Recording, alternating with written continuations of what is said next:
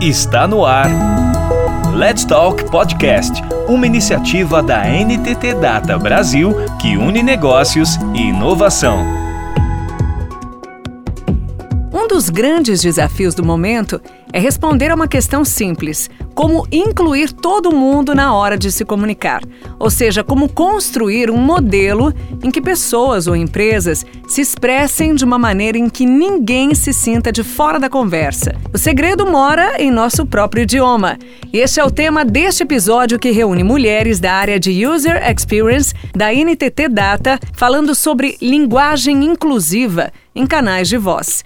São elas Aline Neves e Luísa Lopes, ambas UX Writers na NTT Data Brasil, e Tatiana Amaral, UX Designer na NTT Data Brasil. Oi, pessoal. Bom ter vocês aqui no Let's Talk da NTT Data. Eu sou a Tatiana e atuo como UX Designer aqui na NTT Data também há três anos aproximadamente com projetos de URA no segmento de telecom.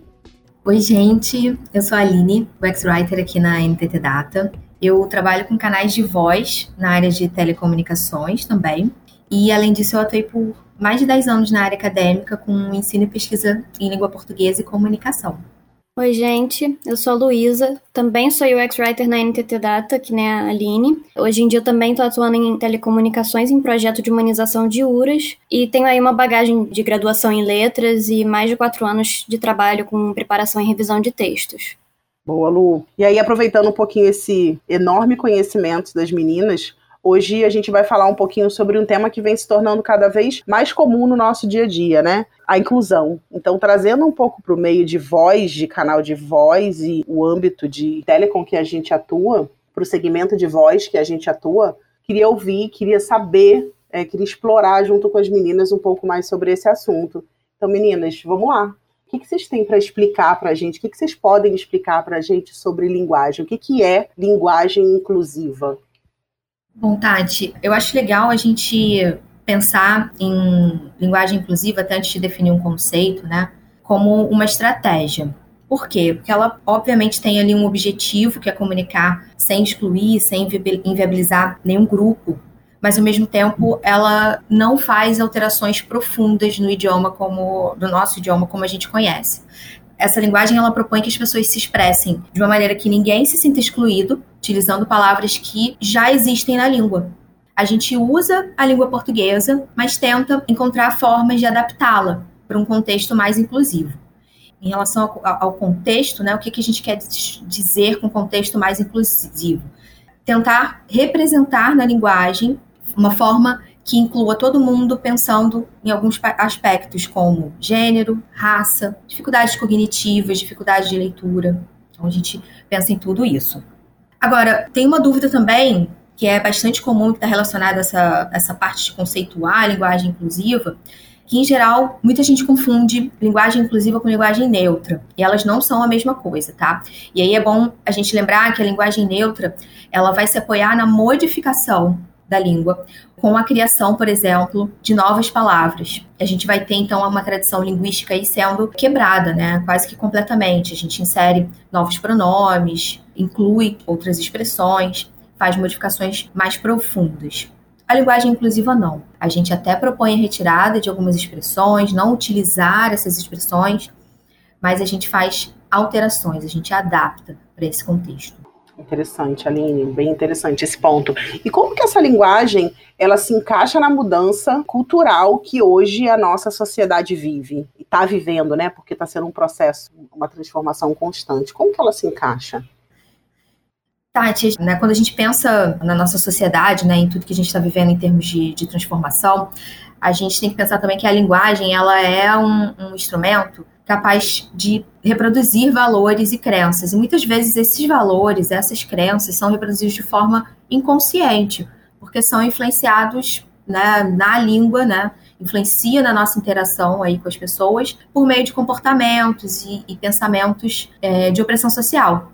A gente está vivendo hoje um momento de transformações muito importantes, muito relevantes, e que envolvem a necessidade da gente pensar em romper com esses padrões de opressão. Então a linguagem ela não vai fugir essa demanda, já que ela é uma dessas formas da gente interagir. Para que isso aconteça, né, para que isso ocorra, respeitando a diversidade, a língua e a maneira como a gente se comunica também precisa mudar. E considerar a representatividade também, a identificação, e principalmente, né, ser algo que não exclui e nem diminui nenhum grupo de pessoas. É muito importante isso, cara, porque ninguém está completamente isento de ter pré-julgamentos, de ter preconceitos, né? A linguagem como um instrumento de reprodução de valores e crenças, ela vai mostrar um pouco disso, né? Um pouco da, das raízes da nossa cultura, das coisas que estão ali no nosso senso comum, né? E à medida que a sociedade vai mudando, à medida que a gente vai tendo novas necessidades, a língua vai mudando junto com a gente, né? É um exercício constante de você refletir sobre a forma como você usa as palavras e a forma como essas palavras afetam o todo. É, é realmente assim intrínseco a, a essa questão dessa mudança cultural.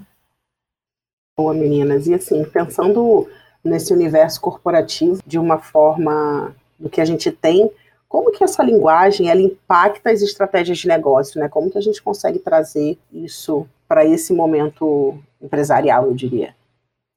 Então, se a gente pensar de maneira geral na sociedade, né, como a gente comentou, a linguagem ela tem esse papel também, né, de manter sistemas ou de modificar, transformar sistemas, né? Então, portanto, ela vai ter esse impacto individual e também coletivo. E aí, pensando que pensando não, né, sabendo que a diversidade vem sendo um dos principais palcos de mudanças das mudanças sociais dos últimos tempos, a gente já consegue concluir que se uma empresa não acompanha esses avanços, tanto o ambiente de trabalho se torna mais hostil, quanto os serviços que são oferecidos não acompanham as necessidades das pessoas clientes, né, das pessoas usuárias desses serviços, desses produtos. Dessa forma, o, o negócio, a empresa, ela se afasta do foco de mercado. E qual é o foco desse momento atual? Empresas que apresentam boas práticas, boas condutas em relação à sociedade. E aí a gente pode falar de meio ambiente, de governança, de inclusão, entre outros, né? Com certeza, Aline. A questão da linguagem inclusiva, quando a gente pensa no contexto de, de empresas, né? Eu acho que também tem aí uma questão da empresa mostrar que ela está acompanhando as discussões que estão acontecendo na nossa sociedade. É, é uma forma de você se, se mostrar preocupada, né? Mostrar uma preocupação com o impacto que você gera, o impacto da empresa como, como instituição. Também é uma forma de, de você se comunicar com a sua base de clientes, de você criar algum tipo de conexão você mostrar que você tem esse cuidado, você mostrar que você tá preocupado com esse tipo de coisa. Eu acho que as pessoas hoje em dia elas buscam muito comprar de empresas que tenham algum tipo de alinhamento à visão de mundo delas, a, a questões até mesmo do código moral dessas pessoas. Então, é muito importante essa conexão, é muito importante mostrar é, no que que você está buscando, tipo, acompanhar os tempos, no que você está buscando melhorar e se manter atualizada, né?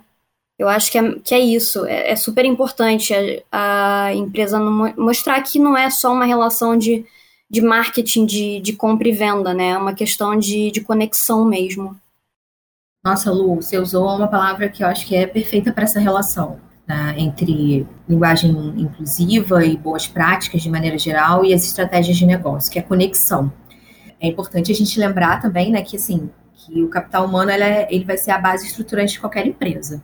E aí, por isso, a integração, o bem-estar, a identificação da pessoa colaboradora são importantes para um ambiente de trabalho saudável e essa conexão, essa sensação de, alinha, de alinhamento, de pertencimento, é importantíssima tanto para quem trabalha nessa empresa quanto para quem consome dessa empresa de alguma forma. E aí, dentro dessa lógica, a gente pode pensar até em diversos benefícios do uso da linguagem inclusiva para as empresas, tanto para os seus negócios quanto para o ambiente de trabalho. A gente percebe aí uma mudança óbvia na comunicação, né? Porque a gente está alterando a forma de fato de se comunicar. Então, a comunicação interna e externa se tornam mais eficientes. A gente diminui a presença de conflitos, porque a gente integra, inclui, respeita a diversidade, né? Há um aumento da, da sensação de pertencimento e da identidade com relação à marca e com, com relação à empresa, o que ocasiona, consequentemente, um reforço bastante positivo da marca no mercado e uma melhoria da sua imagem. E, para mim, um dos pontos principais disso tudo, desse trabalho todo que uma empresa é capaz de fazer, apenas com uma pequena mudança na linguagem, na comunicação, que é estar coerente com as transformações sociais do presente. É, é reafirmar o papel da empresa é, na sociedade nessa transformação para um mundo mais inclusivo. Né? A empresa se torna um exemplo, uma fonte até de reflexão frente aos problemas sociais, de valorização, de respeito e de acolhimento né, à diversidade de uma maneira geral, né, como um todo. Muito legal esse ponto, e aí acho que vale até acrescentar, né? Aqui mesmo dentro da NTT Data a gente tem ótimos exemplos sobre isso. É, a gente tem uma série de programas que, que dão para a gente informações sobre esse momento que a gente está vivendo, que a gente está que a gente está passando, a gente está evoluindo. É, é, dentro de casa a gente vai aprendendo, a gente vai tendo informação. Não só os programas internos da companhia, como esse próprio podcast que a gente está fazendo, né? Ajuda a gente a disseminar ainda mais conhecimento e mais informação, e de pouquinho em pouquinho a gente conseguir vir mudando aí a mente da, de todo mundo, trazendo um pouco mais de informação. Muito legal poder viver isso no nosso dia a dia, muito bacana. E então, meninos, assim, trazendo um pouquinho da linguagem inclusiva para o nosso, nosso universo, né? Nós somos UX designers, então qual é a opinião de vocês em relação à compatibilidade, né, de linguagem inclusiva versus UX? O que, que vocês acham em relação a isso? Eu acho que eu já sei a resposta, mas eu quero ouvir de vocês que são especialistas no assunto. É, né, Tati? É, é, impossível não pensar nas duas coisas, né? Para mim, elas são indissociáveis. Quando a gente fala em experiência da pessoa usuária, quando a gente fala em UX, a gente está falando em buscar a melhor experiência de interação dessa pessoa com um determinado produto, sistema, serviço, plataforma, seja lá, né, qual tipo de produto seja. E a gente busca gerar como resultado uma percepção que essencialmente a gente espera que seja positiva. Então, o UX é uma disciplina que foca nessa experiência para oferecer o melhor para quem usa determinado produto. Se a gente leva isso em consideração, uma linguagem que inclui, que promove transformações sociais, que é representativa, que respeita a diversidade, ela é ideal para garantir sucesso nesse produto. Se eu quero uma melhor experiência, se eu quero suscitar sentimentos positivos, agradáveis na pessoa que utiliza o meu produto, eu tenho que pensar na forma como essa pessoa é tratada. E a comunicação entra aí perfeitamente, né? Que vai ser como ela se sente ao utilizar ali aquele produto, guiada por meio dessa de uma comunicação mais inclusiva. E o conteúdo, a linguagem, ela, ela se torna, portanto, um, um fio condutor da interação dessa pessoa com, com a plataforma.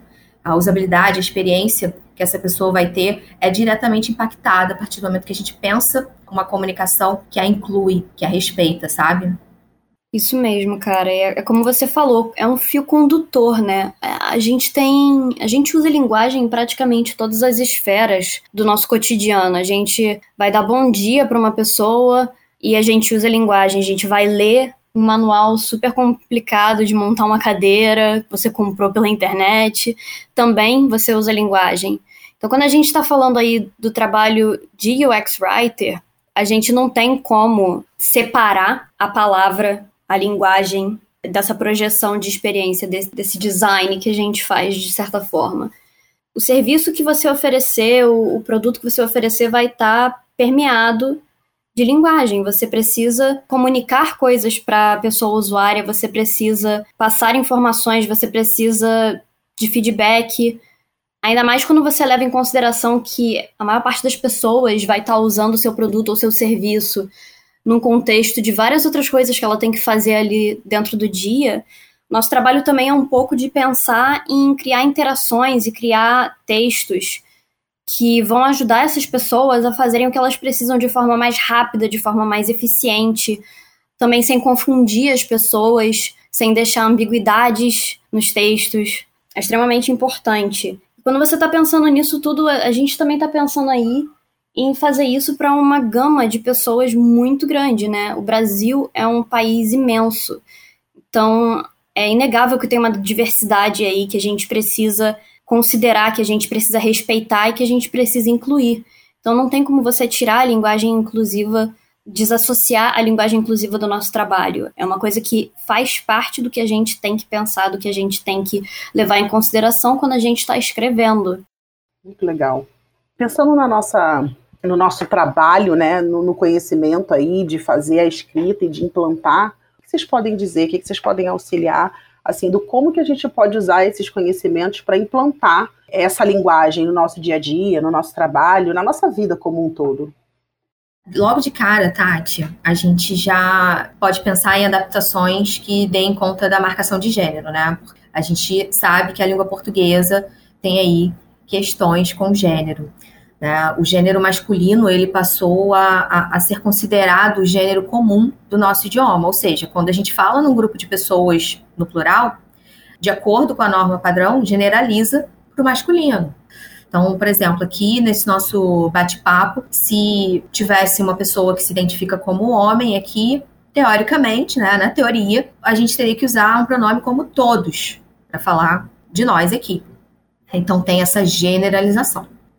Aí, diferente da linguagem neutra, que propõe a presença de um, de um, de um pronome não binário, de um pronome neutro, para uma linguagem mais inclusiva, do ponto de vista da linguagem inclusiva da transformação que a gente está falando aqui, a gente busca, então, eliminar palavras que têm essa marca de gênero, optando por outras que sejam equivalentes, mas que não remetam ao gênero da pessoa usuária, como, por exemplo, você, e para um pronome que a gente quer uso direto, né, com o interlocutor, a gente usa bastante em canais de voz. E trocar expressões também como seja bem-vindo, bem-vinda, por que bom que você você está aqui ou que bom ter você aqui. A gente precisa pensar também em retirar expressões capacitistas e expressões racistas, né? É, expressões capacitistas vão ser aquelas que todas aquelas que depreciam de alguma forma as pessoas com deficiência ou é, de forma preconceituosa, óbvio, pejorativa, ou até que duvidam da capacidade das pessoas, né? E a gente sabe que a gente vive num país que tem aí uma, uma trajetória, uma história bastante triste e revoltante com a escravidão, e, consequentemente, essas ações, essas atitudes também foram trazendo do nosso comportamento para a nossa língua também algumas marcações. Então, é legal a gente retirar essas expressões, obviamente. Além disso, a Lu comentou um pouquinho, né, falou um pouquinho sobre o papel da, da disciplina de UX Writing dentro aí da criação de produtos e dessa interação, né, dessa experiência e falou de um dos princípios básicos que é a não ambiguidade, né? Não, é, a gente precisa de textos claros. E aí, para uma linguagem mais simples e que a gente consiga atingir um, um público maior, é imprescindível também que a gente pense em textos claros, objetivos, períodos na ordem direta, períodos que não sejam muito longos, para evitar um, esforço cognitivo excessivo né, e desnecessário, e sem duvidar, obviamente, da capacidade da nossa pessoa usuária, não é uma linguagem simplória, mas uma linguagem que não seja é, muito truncada e cheia de, de construções que ficam, ficam lá para literatura, né? não para textos guia, para textos que nos orientam. Você falando, é, Aline, dessa, dessa questão, né, do, de como a língua portuguesa ela tem aí essas questões de marcação de gênero. Não sei porquê, mas veio assim na minha é, uma palavra na minha cabeça logo de cara, né, o uso comum da palavra louca. É, justamente aí, se a gente pensar na interseção de, de capacitismo e de machismo, né, é uma forma de você tentar diminuir ou deslegitimar sentimentos ou ações de uma outra, de uma pessoa é, que se identifica como mulher, né? É quando a gente fala de tentar eliminar certas expressões, é mais nesse sentido, né? Outra questão que eu consigo lembrar de capacitismo é, é uma expressão que eu lembro de uns anos atrás ser muito usada, né, pelas pessoas, que era fingir demência. Você usando aí uma questão de, de memória, de, de saúde, né, para fazer uma piada quando você pode usar pura e simplesmente um ah, se fazer de desentendido. Eu acho que é mais esse tipo de reflexão que a gente tem que fazer, né? Dessas, dessas palavras que a gente usa e que tem esse poder de, de machucar ou de agredir o outro. Pensando um pouquinho também, é, vendo esses exemplos que vocês estão dando, né? Acaba, a gente acaba pensando aqui um pouco na nossa rotina, em termos que, que a gente fala e que a gente fala com muita naturalidade. Fazendo estudo, né? Buscando informações, até para a gente poder bater esse papo e trazer um pouco mais de informação para o pessoal, eu me deparei com alguns termos que eu uso com muita normalidade no meu dia a dia e que hoje eu vejo o impacto que isso tem. Por exemplo, um termo capacitista muito forte que, que eu uso é dar uma de João sem braço. Quando a gente não, ah, vamos deixar isso para lá, finge que não tá vendo, vamos dar uma de João sem braço e vamos embora, toca a vida. Isso é péssimo, me dói, assim, depois que eu descobri o que, que é isso, hoje me, me sinto mal, me, me causa literalmente dor é, usar esse termo. E também dois termos muito fortes que eu aprendi com esse estudo sobre a palavra denegrir, que é uma composição. A Aline, de repente, pode explicar melhor para a gente essa composição de palavras, né? E o doméstica, né? Doméstica é um termo racista, meninas, que é o ato de domesticar para poder ter passar a ter o convívio. E era algo que, com o estudo, a gente descobriu que as mulheres escravas eram domesticadas para poder conviver dentro da casa dos senhores. Né? E hoje, como a gente fala das domésticas na nossa casa. Acho que hoje menos, né? É, pelo menos eu não escuto mais com tanta frequência.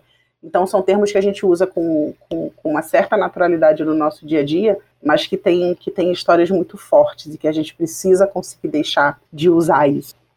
Nossa, com certeza, gente. É, é, bom a gente pensar né, nesses exemplos, pensar na forma como a gente se comunica, mas é importante também a gente pensar em dois pontos aqui também, né? Nem sempre isso é algo intencional, ele é bem mais estrutural, né? É, esses problemas, eles vêm de questões históricas que a gente vivencia em sociedade.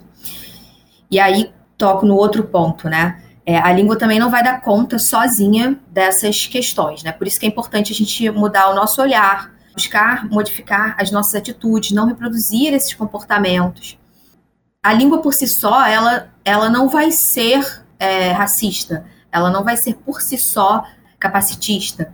Ela está associada a um contexto, um contexto de produção, né? Um contexto de produção dessa, dessa comunicação, é, de aplicação desses, desses termos por isso que eu acho que a gente tem muito mais que pensar no comportamento, em não reproduzir comportamento, em estudar, em buscar informação, em ouvir as pessoas, usuários. A gente que trabalha com UX, né, UX de maneira geral, no nosso caso aqui em especial, UX Design, UX Writing, a gente precisa ouvir as pessoas usuárias, a gente precisa ouvir essas pessoas para, de fato, saber quais são as transformações necessárias, tanto nas nossas atitudes quanto no nosso idioma. Certo, meninas, muito bom, muito interessante essa discussão.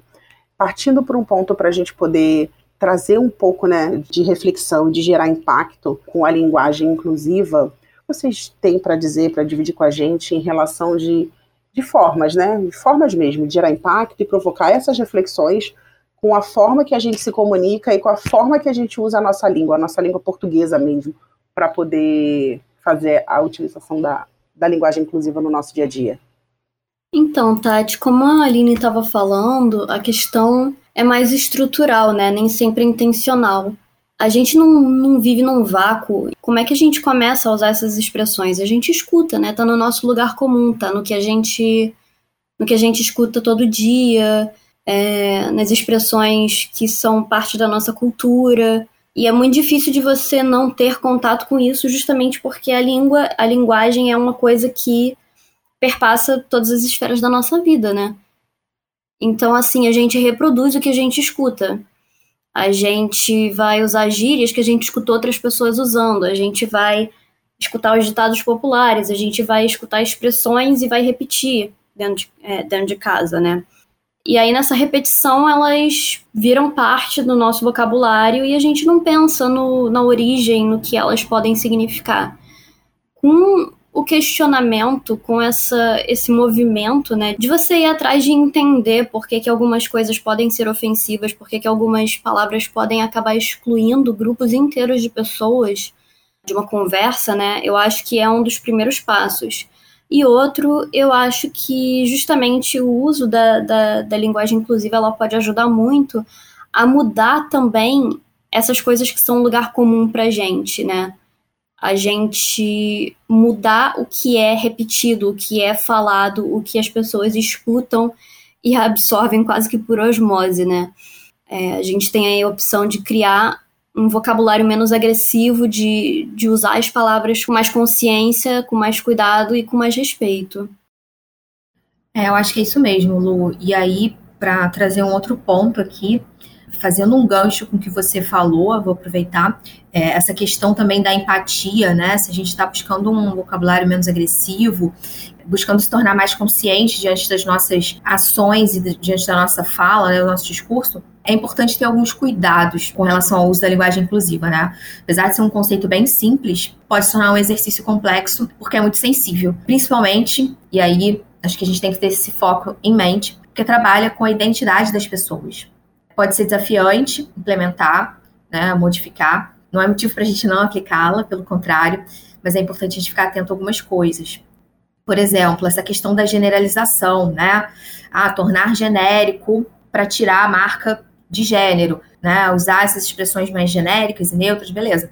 Mas é importante a gente tomar cuidado para a gente não reduzir a reduzir identidades e não simplificar a complexidade das pessoas, né?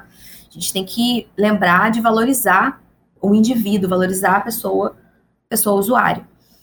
É importante a gente associar sempre o vínculo, a, a relação, o vínculo linguagem com comportamento e cultura. Aprofundar a nossa compreensão em relação às pessoas usuárias, para a gente não fazer uma língua, trazer para o nosso produto uma linguagem performática, que imita.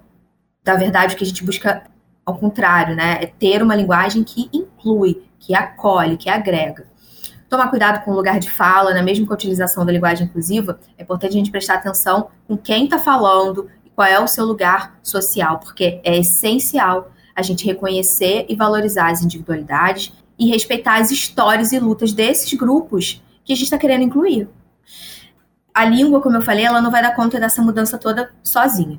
Então é preciso pensar e buscar efetivamente formas de a gente modificar nossas atitudes, colocar em prática produtos que sejam de fato inclusivos e que respeitam as pessoas e quem, quem elas são. Com isso a gente tem que aí exercitar a inclusão de verdade, né? Não é, para mim não é jogar todo mundo no mesmo bolo. É, é cobrar igualdade, cobrar equidade, só que acolhendo e principalmente celebrando e respeitando essas diferenças todas. Né? A, é, mostrar que a diversidade é algo positivo, é algo bom. A gente celebra isso. Para mim, isso que é inclusão, né? Perfeito, Aline. Muito, muito real, assim, é bem isso, eu super concordo, assim, muito conhecimento, meninas, muitas, muitas informações que, de fato, eu não fazia ideia até a gente começar todo esse trabalho, né, dentro da NTT, todo esse estudo, é, muito conhecimento mesmo. É, é, todo esse conhecimento traz para gente, né, transforma a gente como pessoa, deixando a gente ainda mais ciente, assim, que as situações rotineiras são tão vivas na nossa sociedade que a gente nem se dá conta, a gente passa, né, a gente passa despercebido sobre a história daquilo, sobre o impacto daquilo que a gente está falando. E aí a gente, enquanto o X, nem se fala, né? Todo esse conhecimento que vocês estão dividindo com a gente ajuda a gente a ter ainda mais empatia e conhecimento sobre as nossas ações. Isso é muito legal para a nossa vida, para o nosso trabalho Queria agradecer imensamente a vocês por toparem bater esse papo e dividir esse conhecimento aqui com a gente. Muito, muito legal mesmo. Obrigada. Ai, obrigada, Tati. Obrigada, Lu. Obrigada também para quem está, né? Agradeço quem está ouvindo a gente aí no Let's Talk. Feliz demais de bater esse papo com vocês e consolidar esse, esse nosso trabalho tão potente de transformar a forma como os nossos serviços, nossos produtos e as pessoas clientes se comunicam no mercado, né? Uma linguagem que respeita, que valoriza a diversidade. E para mim também é muito especial ter estudado esses conceitos e hoje estudado, né, trazer, tirá-los um pouco da academia e conseguir aplicá-los aí no dia a dia do meu trabalho como ex-writer e ver resultados concretos disso tudo, né? Buscando produtos de fato inclusivos. Muito bom, obrigada, gente. Obrigada também, gente. Obrigado você, Aline. Obrigado você, Tati. Obrigado para você que está escutando a gente. Foi um trabalho muito satisfatório poder, poder aprender sobre tudo isso e poder compartilhar, né? Eu acho que ajuda um pouco também aí com a nossa busca por ter mais empatia no nosso dia a dia. Eu acho extremamente importante. Eu fico muito feliz de poder ter tido essa conversa. Muito legal. Então é isso, pessoal. A gente vai ficando por aqui. Obrigada por terem ficado com a gente até agora, ouvindo todo esse podcast, né? Aprendendo um pouquinho também com essas meninas que são feras. E é isso, até a próxima. Tchau, tchau. Você ouviu Let's Talk Podcast, uma iniciativa da NTT Data Brasil que une negócios e inovação. Toda semana tem novidades por aqui. Até lá!